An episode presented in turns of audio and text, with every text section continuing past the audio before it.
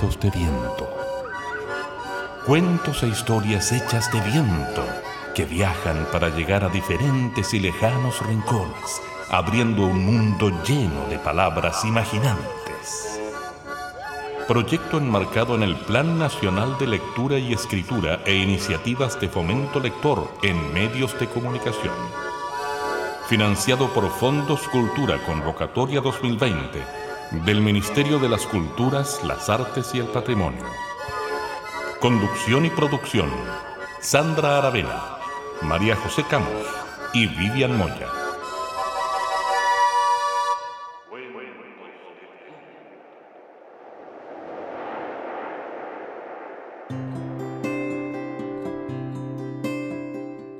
Y así este viernes 5 de junio de 2020 damos iniciado el tercer programa Cuentos de Viento, un programa que está dedicado al arte, tradición y el oficio de contarnos, de contar historias.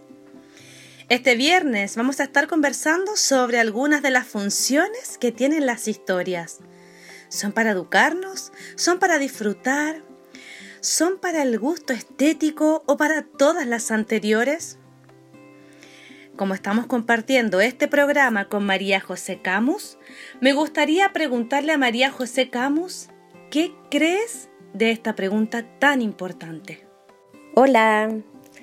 Ay, a mí me gusta esta pregunta de hoy, porque es una discusión que siempre tenemos. A mí me parece que los cuentos efectivamente nos forman, porque nos transforman, cuando tenemos un buen cuento en el oído o, cuando estamos leyendo un buen cuento, este nos transforma, nos da la posibilidad y la capacidad de agrandar la imaginación, de encontrarnos con emociones nuevas o a veces también con emociones viejas. Podemos volver a mirar, a mirarnos y eso obviamente nos sirve para, para crecer. Uno crece con los cuentos. Por lo tanto, claro que, no, que nos educan. Pero esto pasa, creo, cuando el cuento, el cuento hace su magia. Y a veces nosotros como que le quitamos la magia al cuento. Sí, eh, como tal cual. Eh, incluso me acuerdo ahora de un cuento que, que era de una ranita, bueno, igual lo voy a contar, pero era de una ranita que, que lograba alcanzar sus metas justo, justo porque no podía, no, no escuchaba al resto de las ranitas que le decían que nunca lo iba a poder lograr. Bueno, el cuento se llamaba La rana sorda. Entonces ahí incluso hay algunos cuentos que en el título ya nos quitan la magia. Eh, también me acuerdo mucho de, un cuento, de, varios cuentos en realidad, que es de un autor eh, alemán, que era un doctor. Me acuerdo que un amigo fue educado con estos cuentos de Strudel Peter era, era un médico alemán, como del 1800 por ahí, que creó cuentos justamente para educar a sus hijos, ¿no? Y era bien gráfico. Entonces en cada historia era protagonizada por un niño que efectivamente tenía como un mal comportamiento, por ejemplo, no quería comer, y entonces el cuento lo que hacía era decir que este niño era tanto, tanto lo que no comía, y lo bonito de esta historia son las imágenes en realidad, que no comía, no comía y desapareció, por ejemplo, y se murió. Entonces los niños tienen que aprender a comerse toda la comida. Entonces, bueno, cuando, cuando intentamos que los cuentos sirvan para algo, para decirle lo que otro tiene que hacer y lo explicitamos ahí como en esta moraleja y tratamos de corregir o qué sé yo, decimos explícitamente lo que tenemos que sentir con los cuentos y eso viene dado, el cuento queda un poco limitado, ¿no? Y no permite que el cuento nos hable, que nosotros podamos hablar con él y así con nosotros mismos.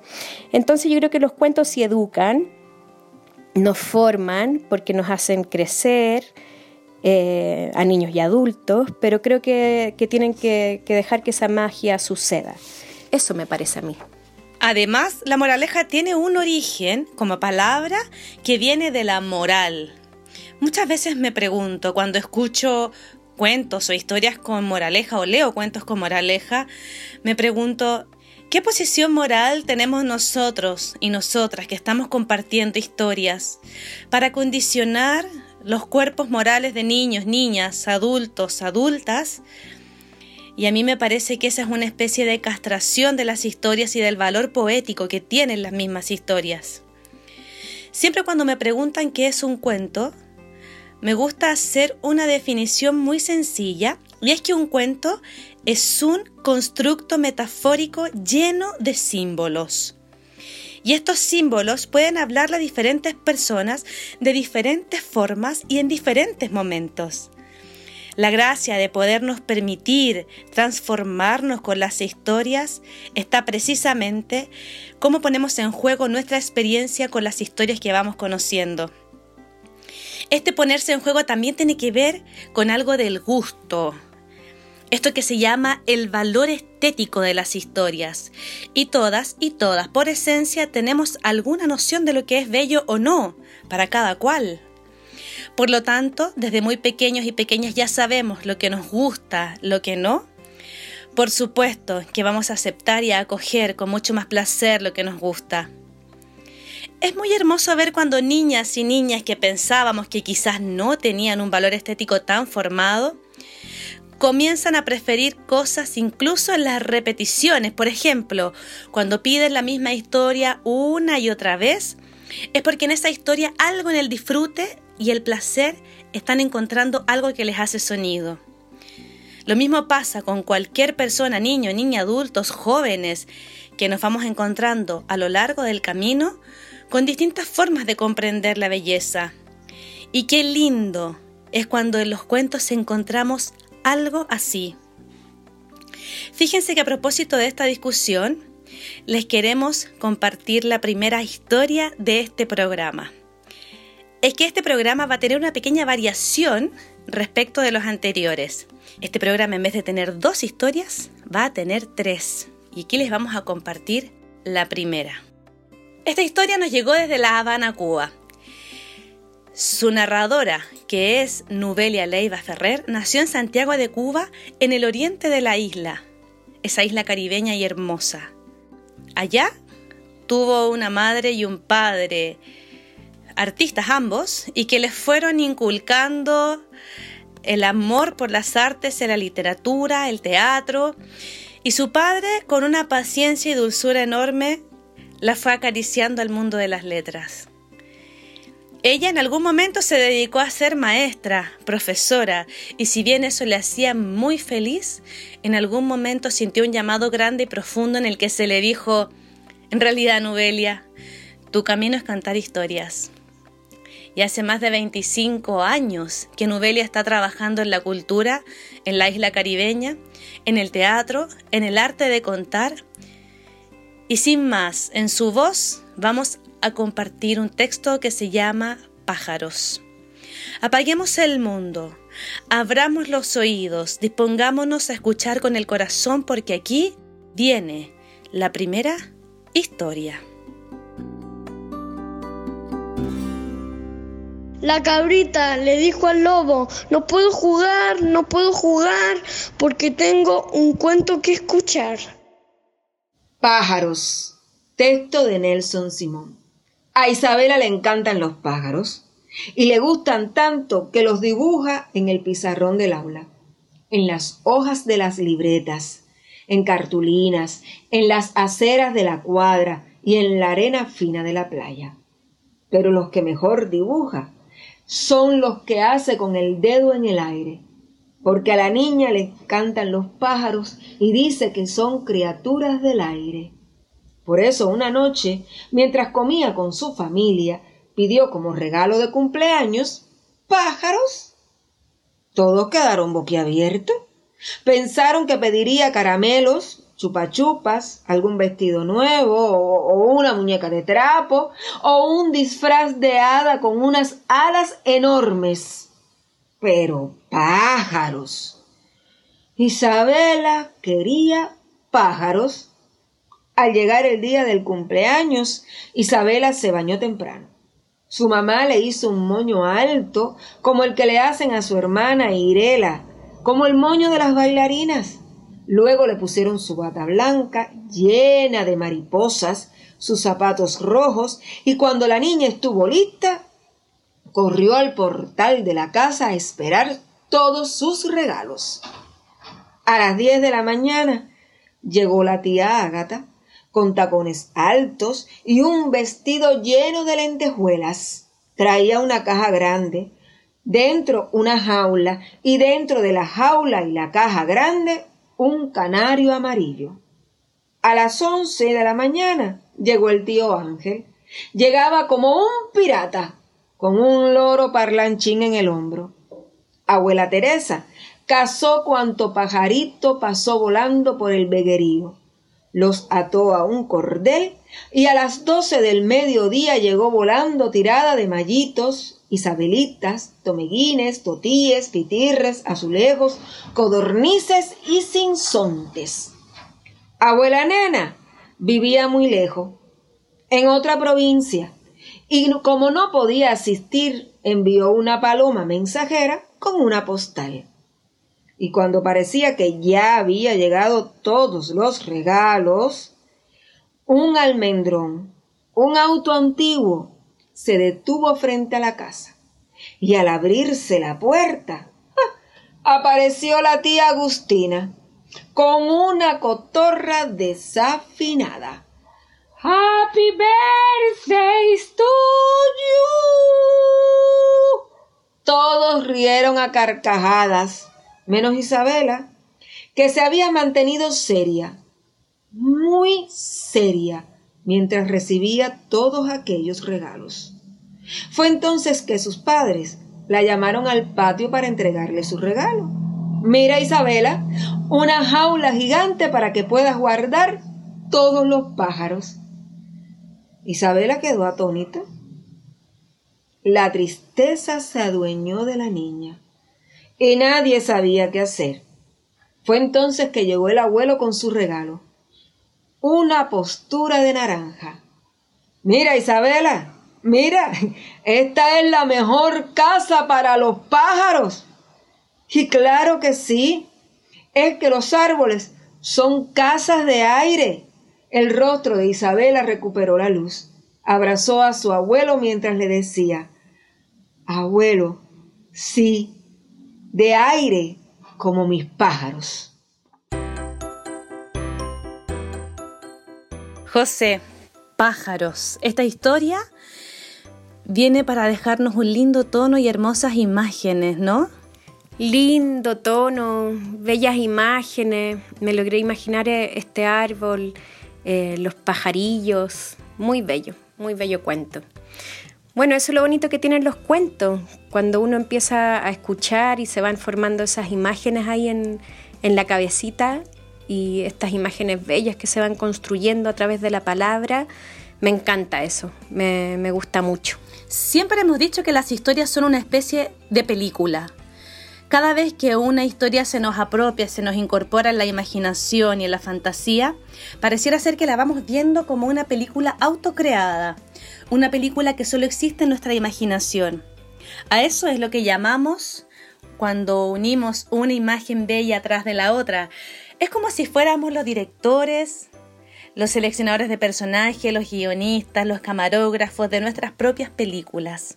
Sí, yo creo que una de las cosas bonitas que está pasando con este programa y que se están abriendo ya en nuestro tercer programa es justamente la posibilidad de acercarnos a estos distintos paisajes, a estas distintas maneras de ver el mundo, de construir el mundo y ahí tenemos una sorpresa tan, tan bonita para hoy.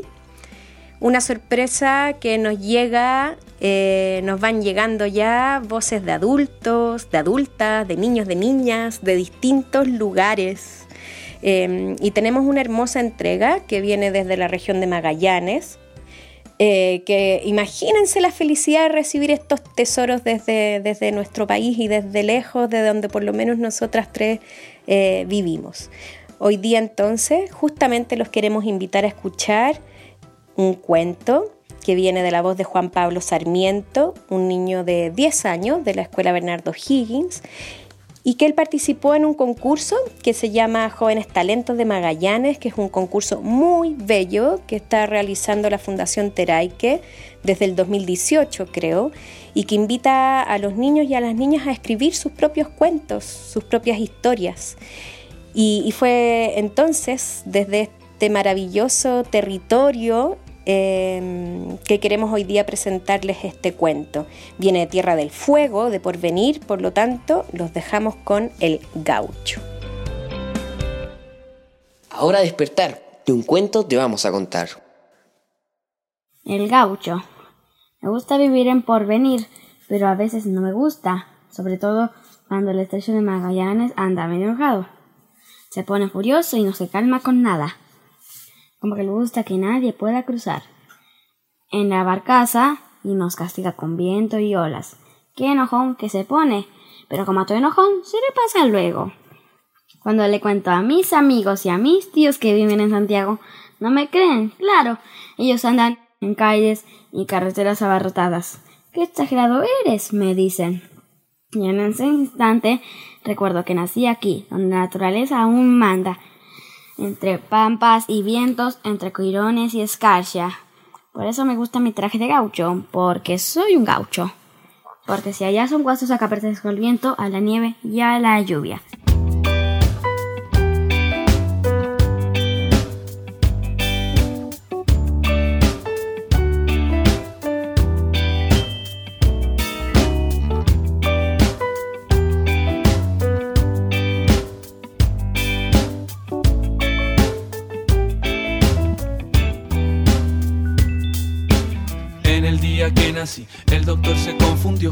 Que yo era retrasado.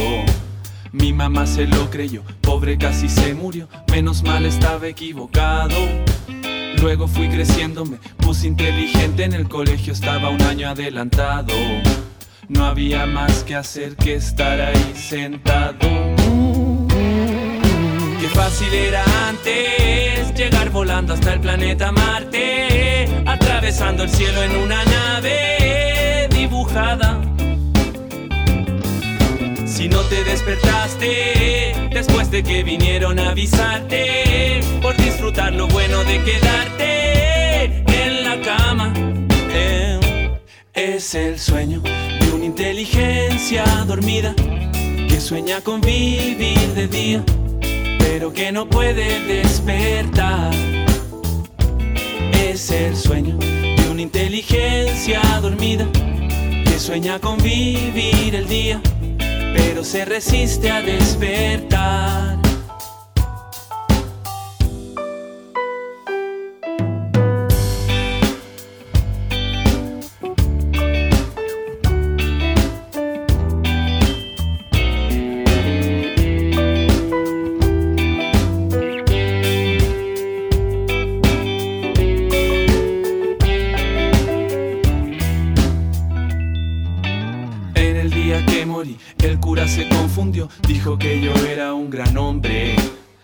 Familia me lloró mirando una fotografía, hicieron un índice en mi nombre.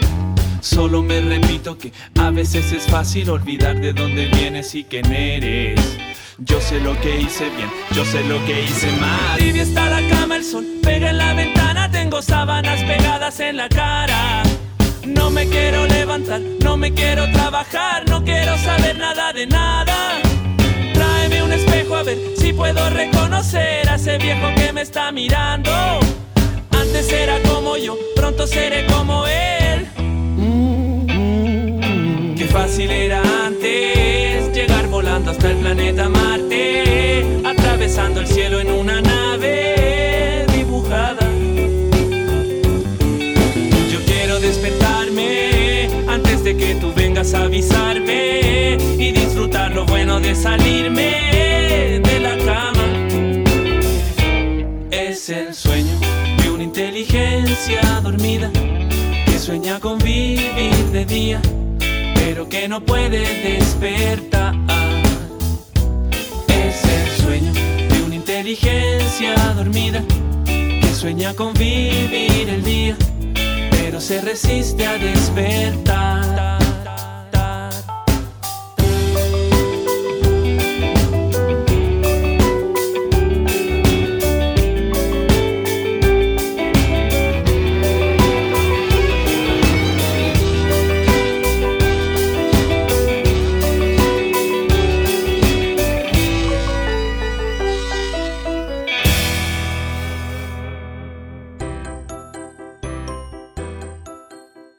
Lo que acabamos de escuchar después de El Gaucho, con ese sonido y ese timbre y frescura y la elegancia en el lenguaje de nuestro gaucho del extremo sur de nuestro país, A Pedro Piedra, Inteligencia Dormida. Esta canción que podríamos decir juguetona, pero profundamente política, y que nos viene a remecer un poquito las neuronas y los pensamientos para que le demos una vuelta a esta inteligencia que está dormida tal vez. Y quiero presentarles ahora nuestro tercer relato de este programa. Y me quiero detener, porque la narradora de esta historia, ustedes ya medio la conocen. ¿Se la imaginarán?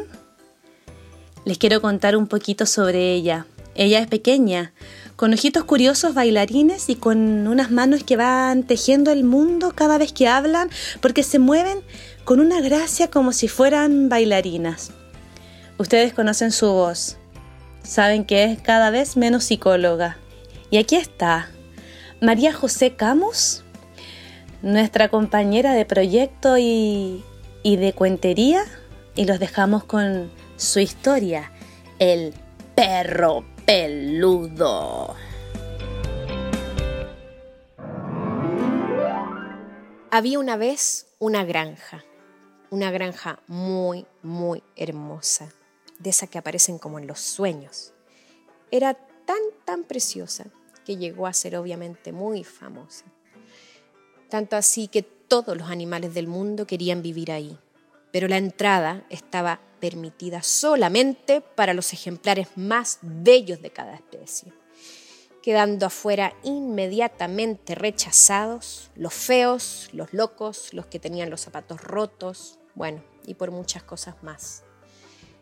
Todos los animales que vivían en esta granja estaban dotados de una belleza y claro, ellos se sentían como de la realeza, vestían elegantes ropas, hablaban elegantísimas cosas, tal como lo haría un rey paseando por un jardín lleno como de rosas. Estaba el gato bigotudo, que era famoso por tener los bigotes más, más hermosos estaba la chancha rosa que tenía una piel y una mirada tan glamorosa. Estaba también la oveja cantarina, que cantaba ópera como una golondrina. Y estaba el pavo real, que tenía unas plumas elegantes de unos colores brillantes. Y el perro peludo poseía un pelaje suave, fascinante, cualquiera se lo quisiera.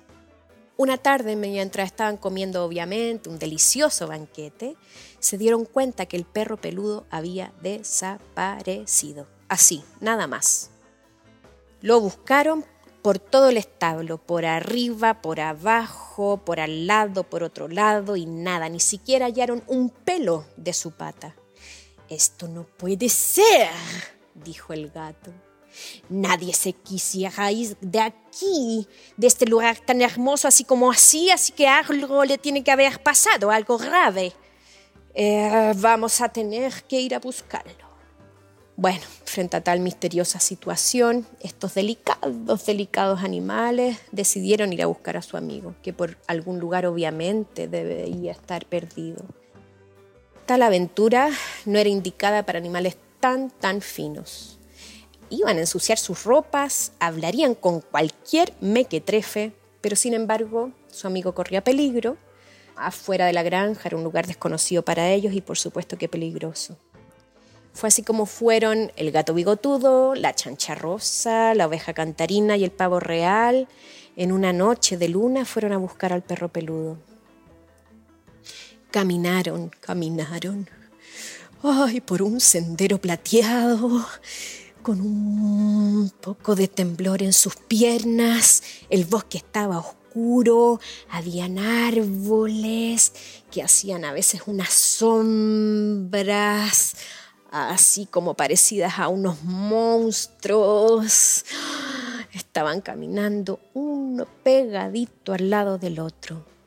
Buscaron en todas partes por este bosque, pero no encontraban ni un rastro Nada, nada de su ropaje. Le preguntaron incluso a un búho mañoso que había por ahí, nada.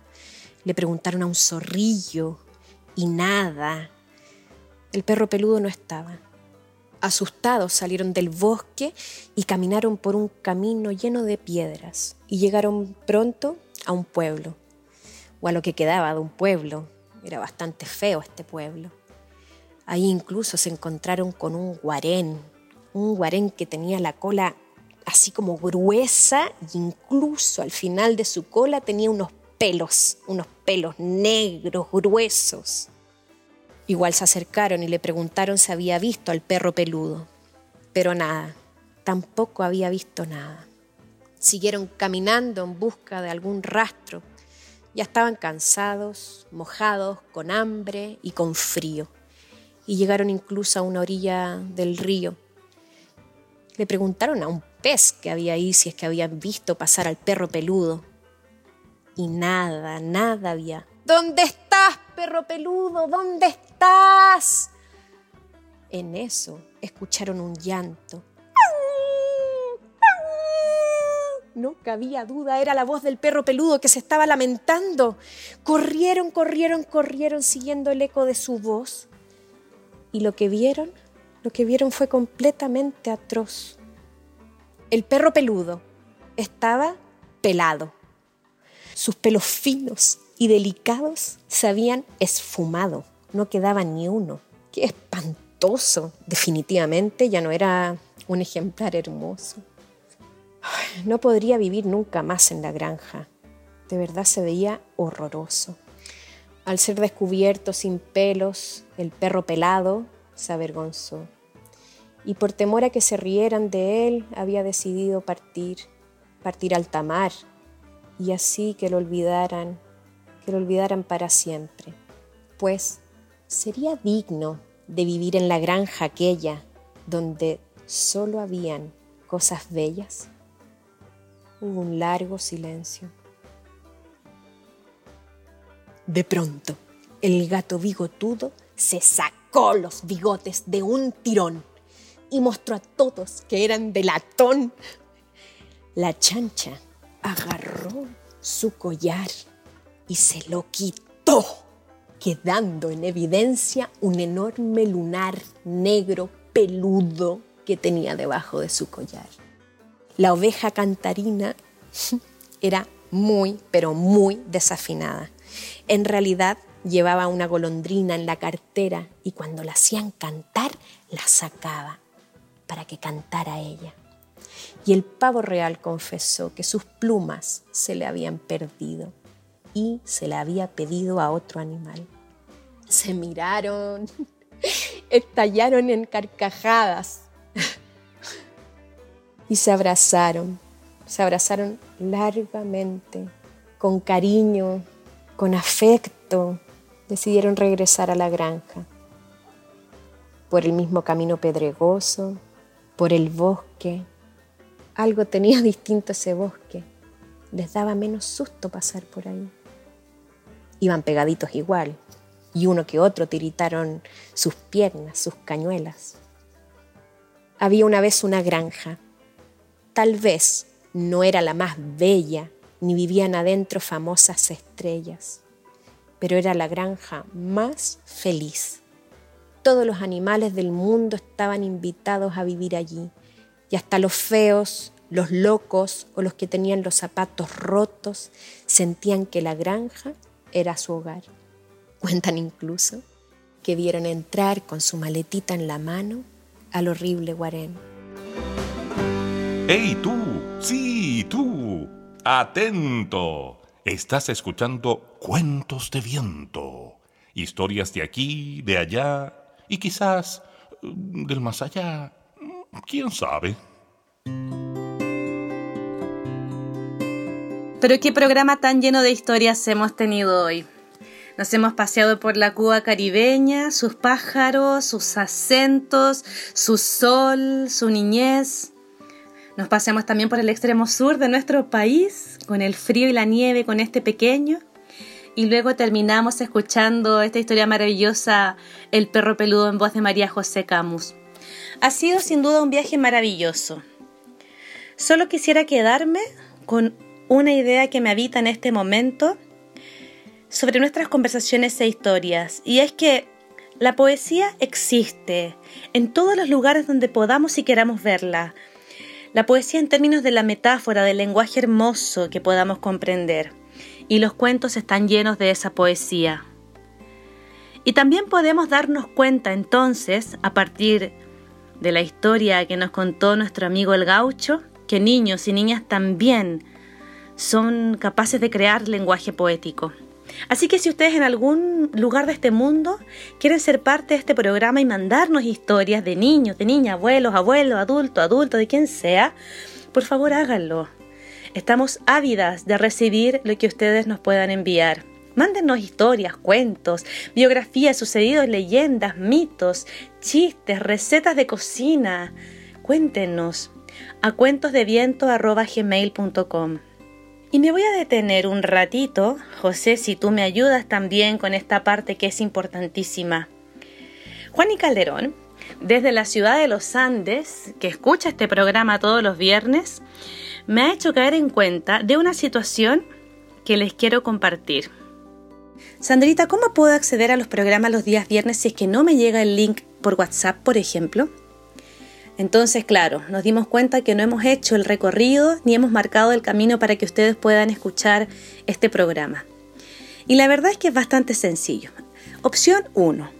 Darle me gusta al fanpage de Facebook Cuentos de Viento y entonces ahí van a recibir la notificación cada vez que nosotras, los viernes a las 5 de la tarde, subamos el link para poder escuchar el programa. Opción 2.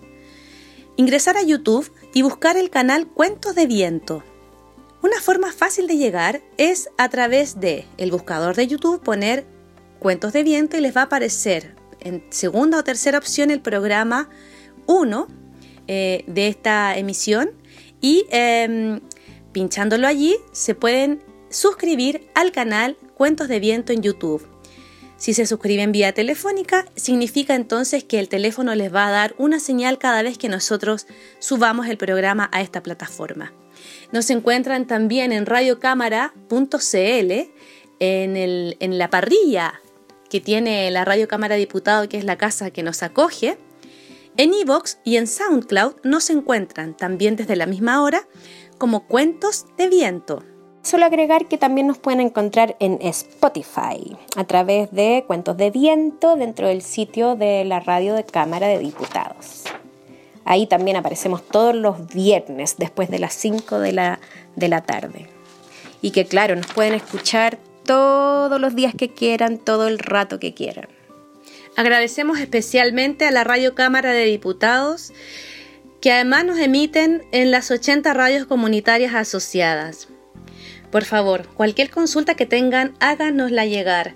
Queremos que este programa sea de fácil acceso para ustedes y que lo puedan utilizar con sus familias, con sus amigos, en las salas de clases, en la soledad de sus intimidades. Úsenlo con toda libertad. Pero cuéntenos, ¿sí? Cuéntenos cómo lo van a ir usando para que nosotras sepamos también cómo va tomando cuerpo lo que estamos creando para con ustedes. Solo decir y agregar que nos vamos poniendo cada vez más contentas. Hoy día, por ejemplo, eh, nos llegan dos noticias muy, muy hermosas y muy bellas desde la Escuela Las Colonias y desde la Escuela Andalien, dos escuelas que, que queremos mucho. Ellas, por ejemplo, están subiendo nuestros programas a sus redes y están eh, difundiendo y entregando todos estos cuentos y el programa a todos los miembros de sus comunidades educativas. Así que si ustedes quieren difundir y propagar este programa por donde ustedes creen que debiese llegar, denles nomás. Maravillosa noticia, José. Y así ya nos estamos despidiendo. Agradecemos a cada uno y a cada una de ustedes la escucha y la entrega. Agradecemos al equipo de producción Vivian Moya, María José Camus, Sandra Aravena y a nuestro amigo técnico Nelson Golot, que está encargado de toda la edición y emisión de este programa. A ustedes un abrazo enorme. No olviden escribirnos y mandarnos todo lo que quieran, preguntarnos, sugerirnos e incluso reclamarnos, porque eso significaría que estamos removiendo corazoncitos. Como decimos entonces, que tengan siempre bellas historias que contar y que cada historia les habite dentro como un fueguito lento. Hasta el próximo viernes.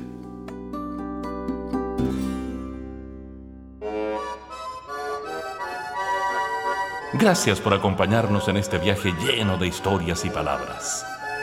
Esperamos que los cuentos de viento encuentren las rutas precisas para poder llegar a ti y así abrir un mundo lleno de palabras mágicas e imaginantes.